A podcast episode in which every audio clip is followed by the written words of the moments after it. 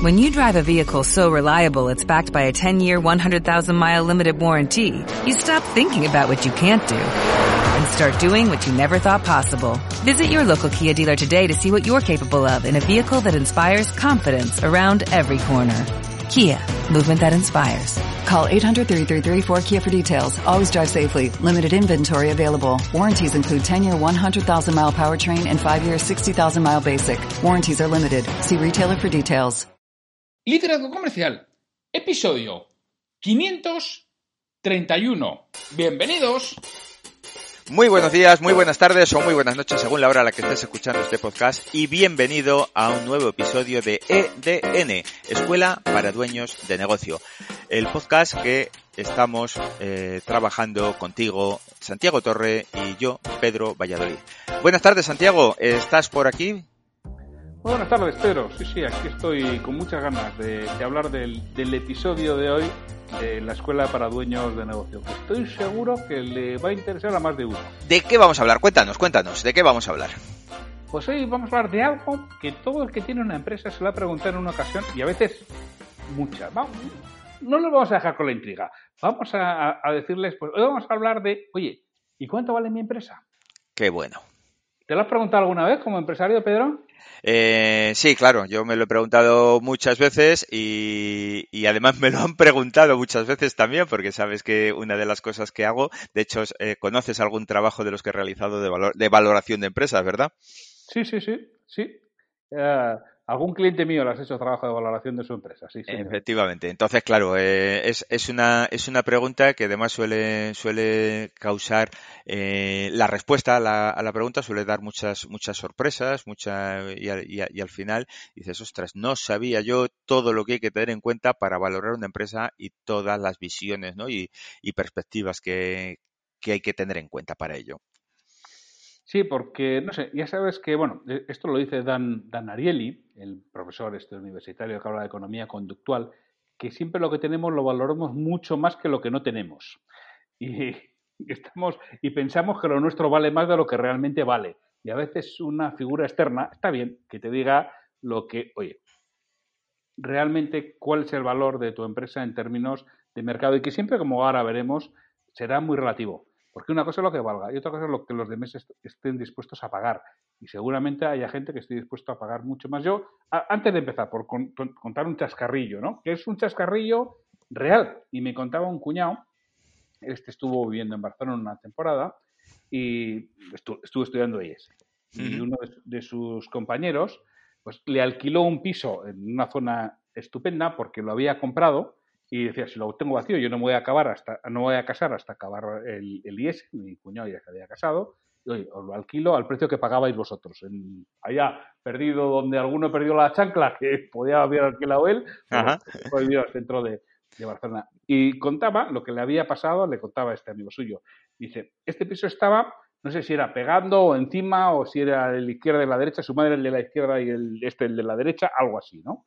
Pues total, que lo pusieron en venta hace muchos años, por un millón de pesetas, no me acuerdo cuánto, eh, más, o lógicamente, ¿no? Pero un millón de pesetas. Entonces este lo fue a comprar, le dijo, ah, no, no, a para vosotros es un millón ciento cincuenta mil. Dice, ¿cómo? Dice, claro, es que para ti vale más, es que está al lado de tu madre. Y eso vale más dinero que si no está al lado de tu madre.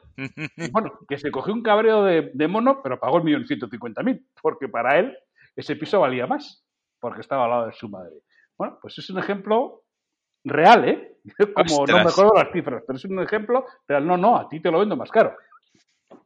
Y, y se cabreó mucho, pero se lo compró más caro. Yo, claro, me, todo depende. Yo me habría cabreado también y, y yo en mi caso no se lo habría comprado. ¿eh? Aquí cada, cada uno tomaría sus decisiones. O sí se lo habría comprado, pero ya, ya me habría buscado las triquiñuelas para, para no ser yo el que fuera al notario. Pues este, yo eso ya no sé, ya quién fue al notario y quién no fue al notario, eso ya no te puedo decir, pero me acuerdo que me contaba mi cuñado la anécdota, no, no, mira lo que le han hecho a, a este. Y bueno, y eso realmente mm, las cosas depende.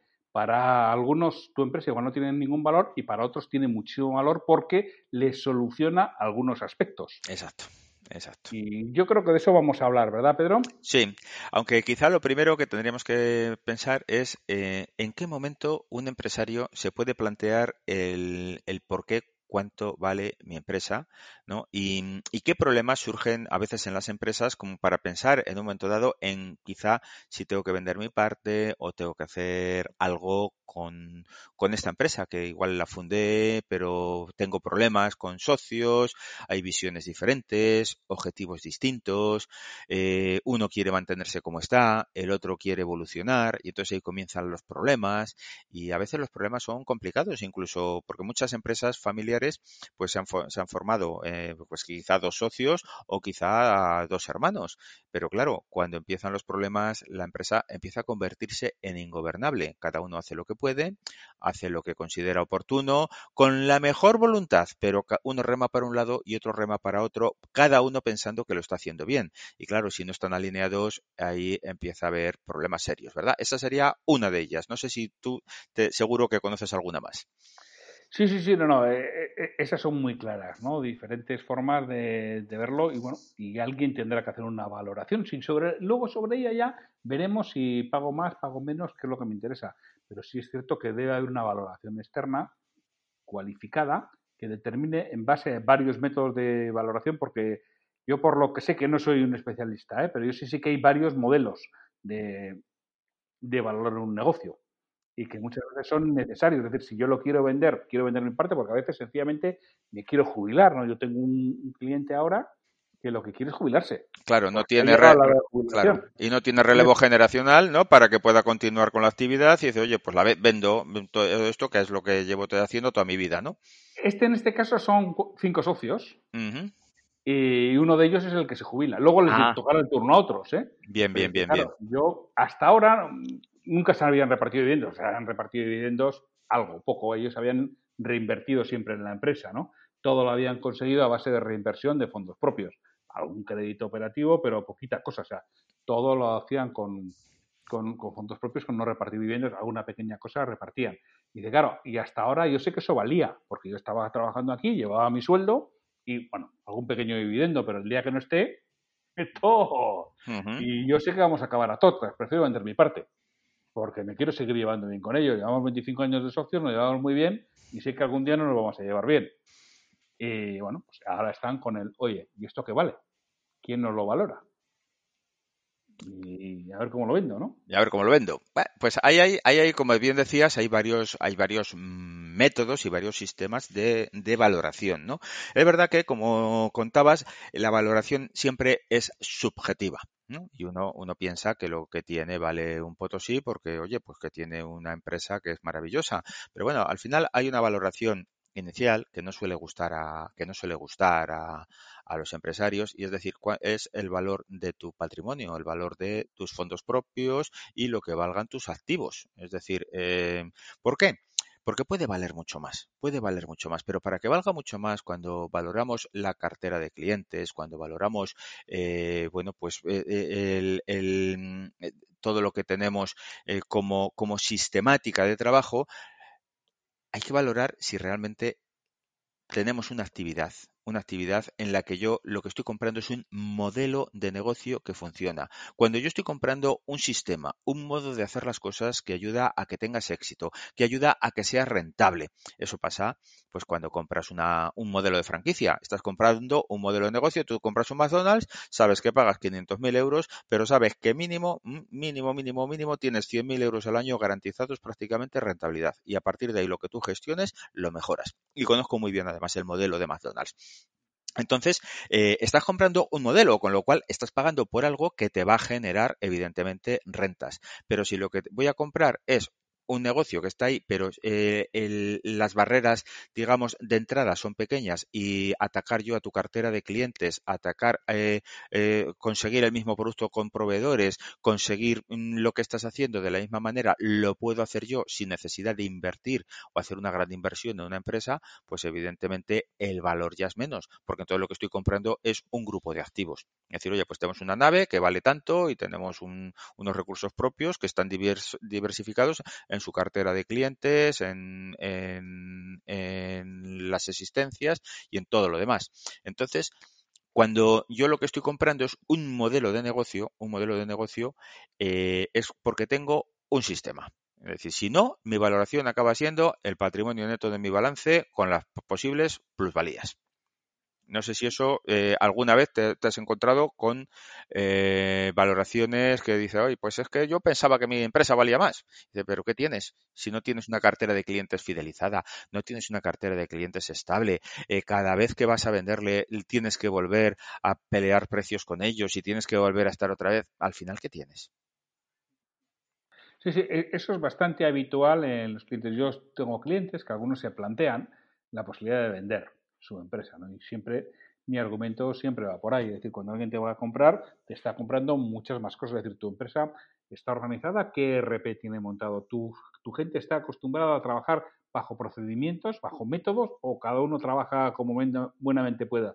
Si tienes gente buenísima, pero que trabaja a su aire, tu empresa no vale nada. El día que esa persona no esté, olvídate. Si tienes método, procedimiento, proceso y un buen sistema de gestión integrado, tu empresa vale bastante más de, de lo que es el mero eh, valor patrimonial.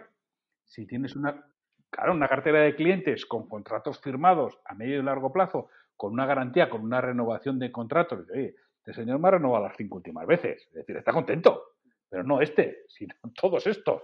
Mi empresa hace las cosas bien, ¿por qué? Porque los clientes lo dicen, porque los clientes renuevan la renuevan los contratos. No, pues no vale lo mismo que si cada día estás consiguiendo clientes nuevos y tienes que hacer todo el esfuerzo en conseguir clientes, ¿no?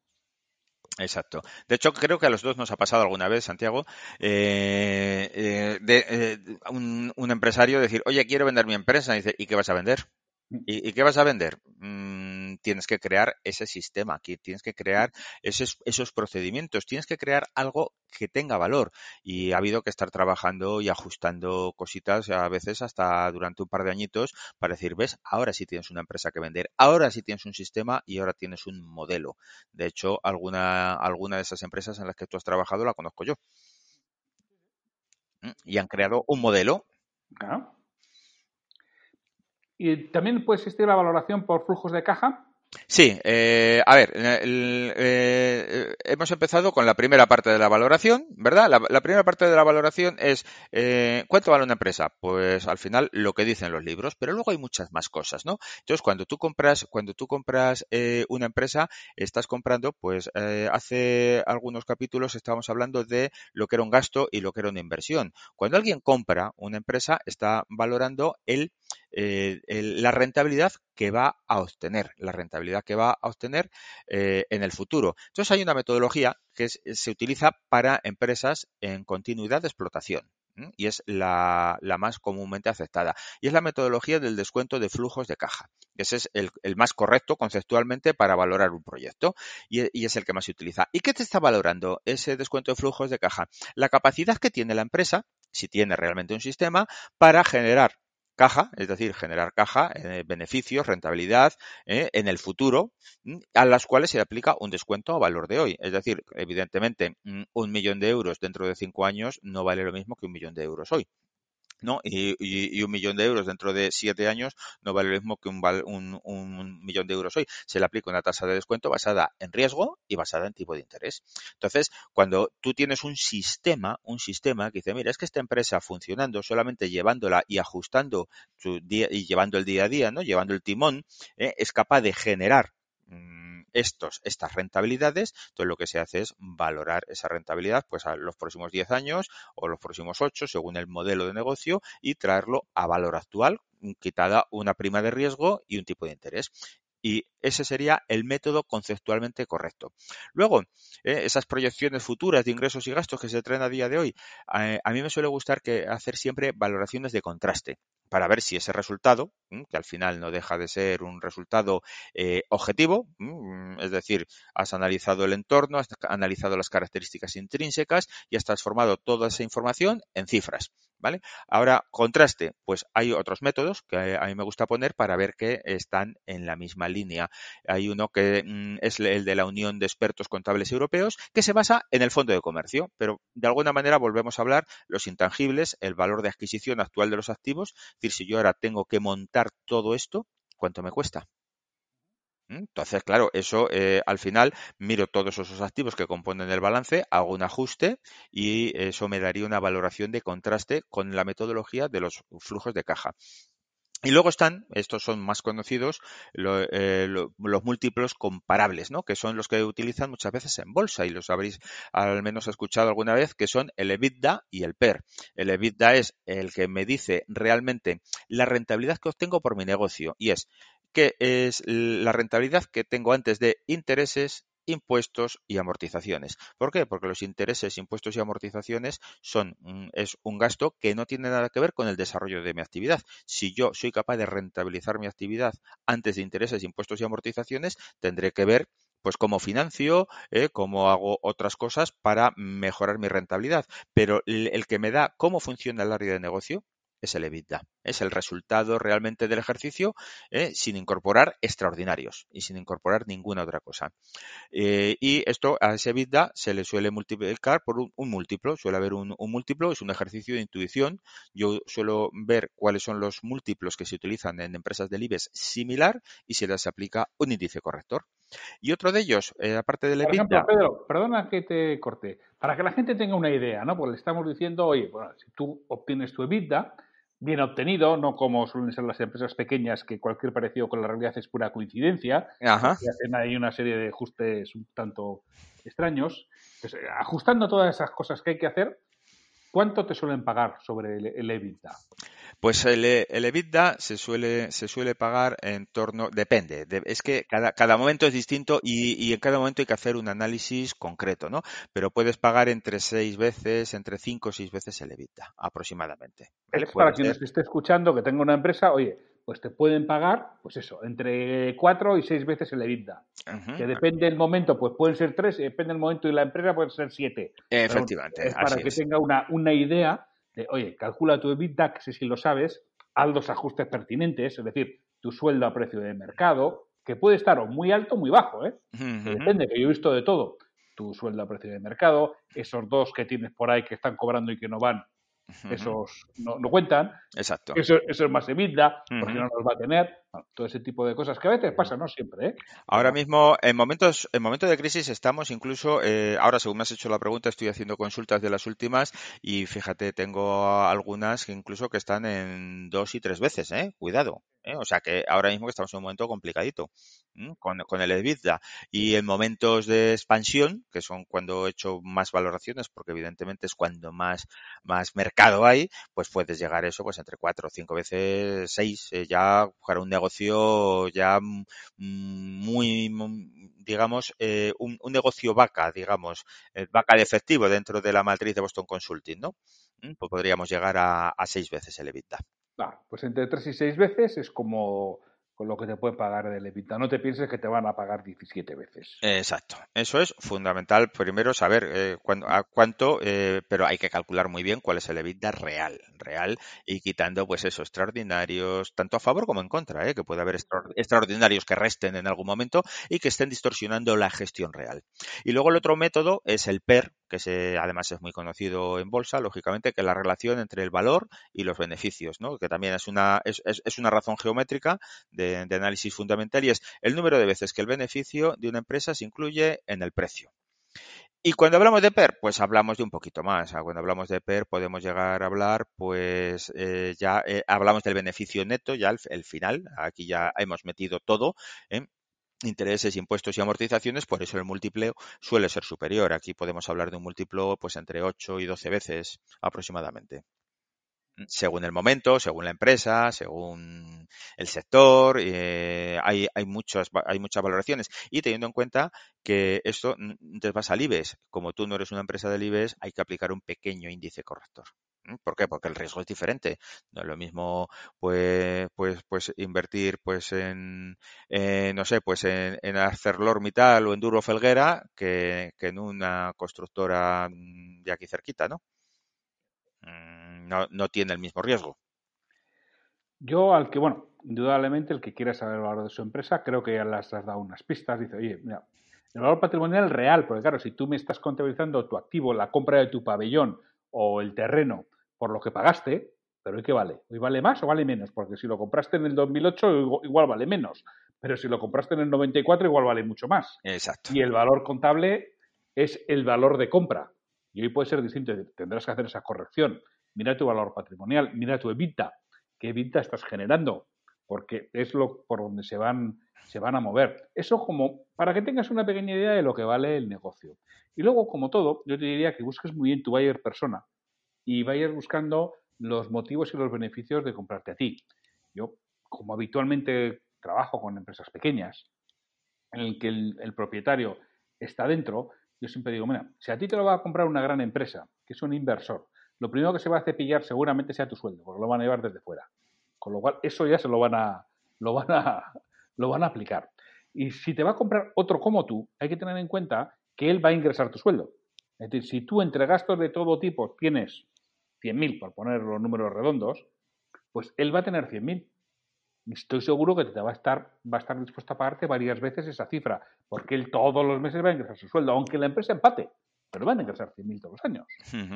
De una forma u, otra. No es que mi empresa no vale nada por EBITDA, ya, ya, pero es que están los 100.000 que él sí va a ingresar, que ahora no tiene trabajo porque lo han echado y bueno, pues puede poner un dinero aquí, por decir algo, ¿no?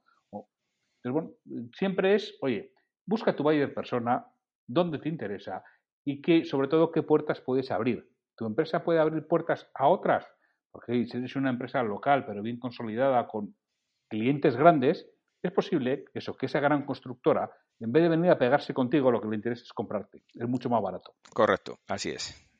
Y es importante, a mí me gusta siempre hacer esta, esta apreciación, ¿vale? La valoración de una empresa no es una ciencia exacta es una estimación de cuál es su valor objetivo, un rango, un rango de valor razonable. Y a partir de ahí, el precio lo van a determinar las partes de una manera subjetiva. O sea, sobre un valor objetivo, ahora las partes, cada uno tendrá su subjetividad y tendrán que llegar a un acuerdo, pero sabiendo eh, que tenemos un rango de valor. Mm, entonces, si las posiciones están muy separadas, cuando ya tienes un rango de valor, ya las hemos acercado lo suficiente como que para que cada uno ya analice su parte de entorno, sus características y tal, para que digan, bueno, vale, pues, pues esto puede tener, tenerse en cuenta que muchas veces la empresa tiene mucho más valor por la parte emocional que nosotros tenemos mm, por los años que llevamos en esa empresa, pero es que la parte emocional no la van a comprar, esa no la llevamos puesta.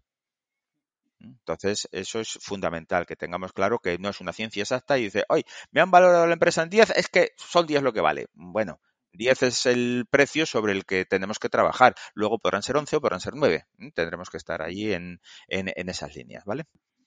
Entonces, yo siempre mi recomendación para todas estas cosas que son muy específicas, que las vas a hacer una vez, dos veces, como mucho a lo largo de tu vida, vender una empresa. Si vas a vender la empresa entera o vas a vender activos, porque a veces no vendes la empresa, vendes solamente activos, es decir, la cuenta de clientes, que yo también lo, he visto, vender solo la cuenta de clientes a otros. Si, si vas a déjate asesorar por, por expertos que sepan de lo que están hablando, porque la otra parte los va a tener. No seas como esos futbolistas, no, a mí me negocia mi contrato mi hermano. Por favor, déjate asesorar con expertos que estás jugándote cosas muy serias y la otra parte tiene expertos en el otro lado. Y si lo que estás buscando es una valoración para vendérselo a un socio, pues lo mismo, alguien tendrá, tendréis que decidir cuál es el tipo de valoración y que lo hagan, si es en base a EBITDA, es en base al sueldo que va a tener otro, bueno, lo que fuera, hacerlo de antemano y luego valorarlo. Y luego, en base a eso, es lo que se podrá llegar a acuerdos. Y seguro que el socio que se va se piensa que le van a pagar mucho más de lo que realmente alguien está dispuesto a pagar. Por eso. Así es, sí. Incluso yo a veces me he llevado, ha habido pocas veces, pero alguna vez ha ocurrido lo contrario, ¿no? Le he preguntado, oye, ¿cuánto crees que vale tu empresa? Y han dicho, pues tres millones. Y al final resulta que valía diez.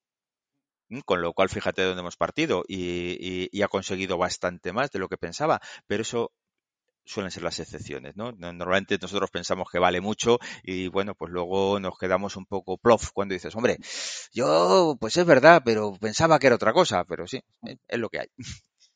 Sí, y, es lo que están dispuestos a pagarte. Y si estás viendo la cartera de clientes, tienes que hacer un análisis muy bueno de lo que es el margen bruto y la aplicación de recursos que vas a hacer. Porque es posible que si te compra otra empresa, esa aplicación de recursos sea mejor que la tuya. Con lo cual, ahí va a obtener un, beneficio.